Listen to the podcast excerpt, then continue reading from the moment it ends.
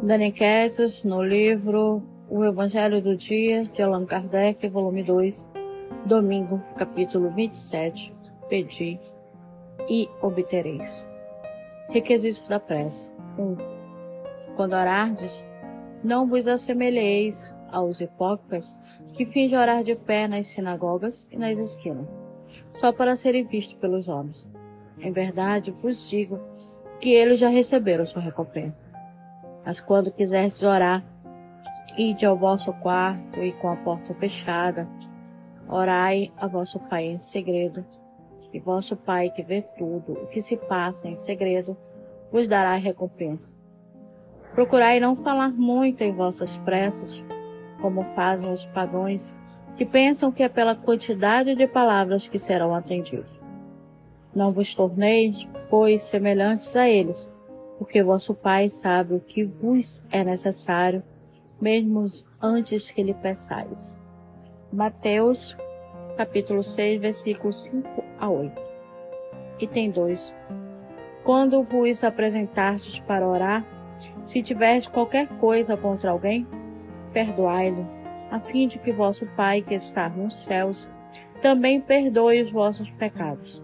Se não lhe perdoares, Vosso Pai que está nos céus também não perdoará os vossos pecados.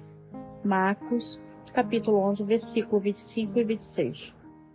Jesus também disse esta, esta parábola aos que depositavam confiança em si próprios. Como sendo justos e desprezavam os outros, dois homens subiram ao templo para orar. Um era fariseu e outro publicano.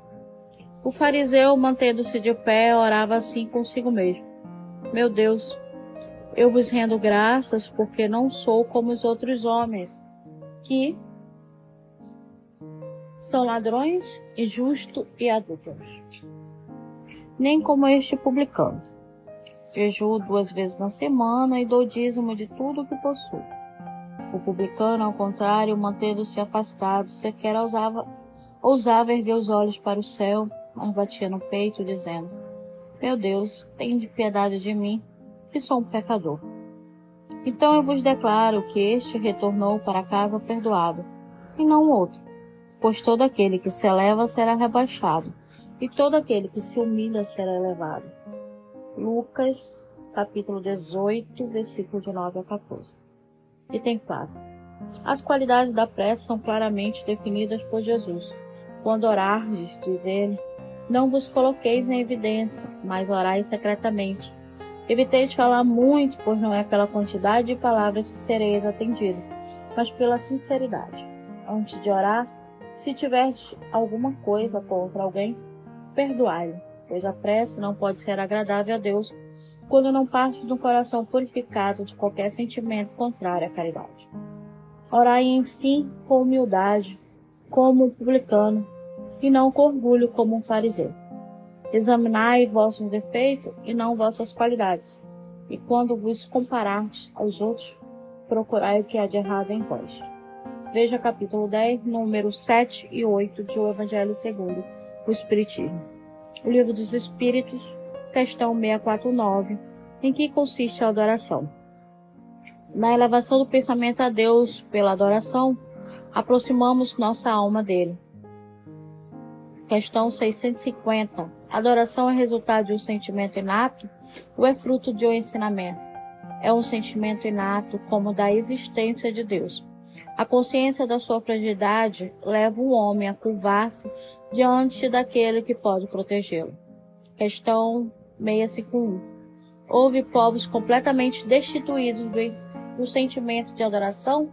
Não, porque jamais houve povos ateus todos compreendem que acima deles há um ser supremo. Questão 652. Pode-se considerar que a adoração tem sua origem na lei natural? Ela está na lei natural, já que é o resultado de um sentimento inato ao homem. Eis porque a encontramos entre todos os povos, embora sob formas diferentes. Vida plena. Tenham compreendido o sofrimento e a humilhação como um veículo de aperfeiçoamento espiritual se formos ser sinceros, muitas das vezes, não. ficamos revoltados, chateados por nossos sentimentos de sofrimento, de humilhação, de perseguição, seja qual for. Então necessitamos trabalhar isso. Prece. Deus Todo-Poderoso. E vós, meu anjo guardião, socorrei-me. Se devo sucumbir, que a vontade de Deus seja feita. Se eu for salvo, o resto da minha vida repare o mal